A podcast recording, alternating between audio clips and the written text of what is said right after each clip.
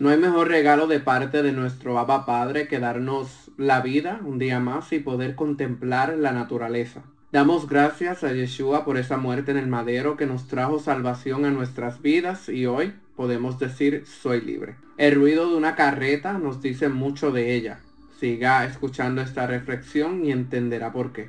Hola, Boker Tov, muy buenos días. Espero que se encuentren bien en este hermoso día. Le habla Brian Beníquez y les doy la bienvenida al podcast Voz de Dios en el Desierto. Se cuenta que un joven caminaba con su padre cuando se detuvieron en una curva. Después de un pequeño silencio, el padre preguntó al hijo, además del canto de los pájaros, ¿escuchas algo más? Durante algunos segundos el muchacho se concentró en los ruidos del ambiente y luego respondió, estoy escuchando el ruido de una carreta. Correcto, dijo el padre. Es una carreta vacía. ¿Cómo sabes que está vacía si no la has visto? Preguntó el joven.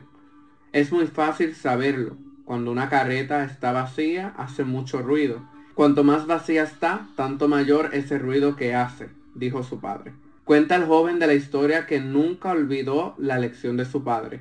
Cada vez que escuchaba que alguien hablaba demasiado o hacía alarde de sus conocimientos, le parecía escuchar otra vez la voz de su padre que le decía, Cuanto más vacía la carreta, tanto mayor es el ruido que hace. Proverbios 12:23 dice, El hombre prudente oculta su conocimiento, pero el corazón de los necios proclama su necedad.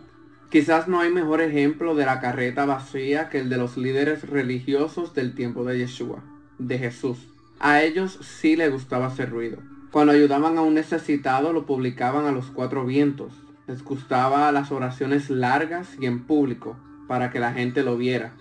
Y cuando ayunaban ponían caras largas y desfiguradas para que la gente admirara su piedad de ellos. Observemos varios versículos que se encuentran en Mateo 6. Comencemos con el versículo 2. Por eso, cuando des limosna, no toques trompeta delante de ti, como hacen los hipócritas en las sinagogas y en las calles, para ser alabados por los hombres. En verdad os digo que ya han recibido su recompensa. Luego el versículo 5 dice, y cuando oréis, no seáis como los hipócritas, porque a ellos les gusta ponerse en pie y orar en las sinagogas y en las esquinas de las calles para ser visto por los hombres. En verdad os digo que ya han recibido su recompensa. Y el versículo 16 dice, y cuando ayunéis, no pongáis cara triste, como los hipócritas, porque ellos desfiguran sus rostros para mostrar a los hombres que están ayunando. En verdad os digo que ya han recibido su recompensa. ¿A quienes impresionaban con sus alardes? A nadie. La gente los conocía bien, y Yeshua los llamó hipócritas. Así que cuando tengas el conocimiento no lo publiques, porque sin darte cuenta te convertirás en una carreta vacía. No todo se trata de conocimiento, sino de la humildad. El que se humilla en secreto, Yahweh, Dios, lo recompensa en público. Tarde o temprano la gente se dará cuenta de tu verdadero valor. Por lo tanto, no te afanes en exhibirlo. Que tu mayor anhelo sea ser semejante en carácter a Yeshua y tu mayor recompensa vivir para alabarlo.